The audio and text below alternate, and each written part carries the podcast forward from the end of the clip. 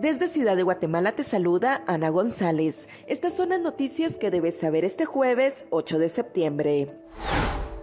Organización Panamericana de la Salud iniciará este mes la entrega de 100.000 vacunas contra la viruela del mono en América.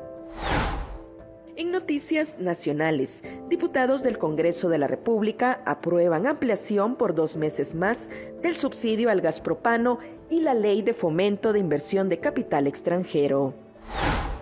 Grieta mantiene en vilo a pobladores del municipio de Palencia.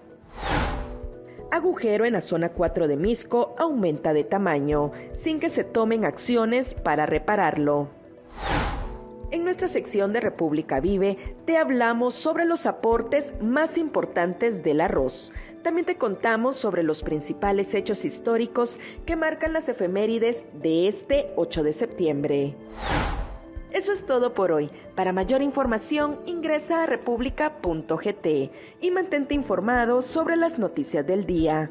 También nos puedes seguir en redes sociales como República GT.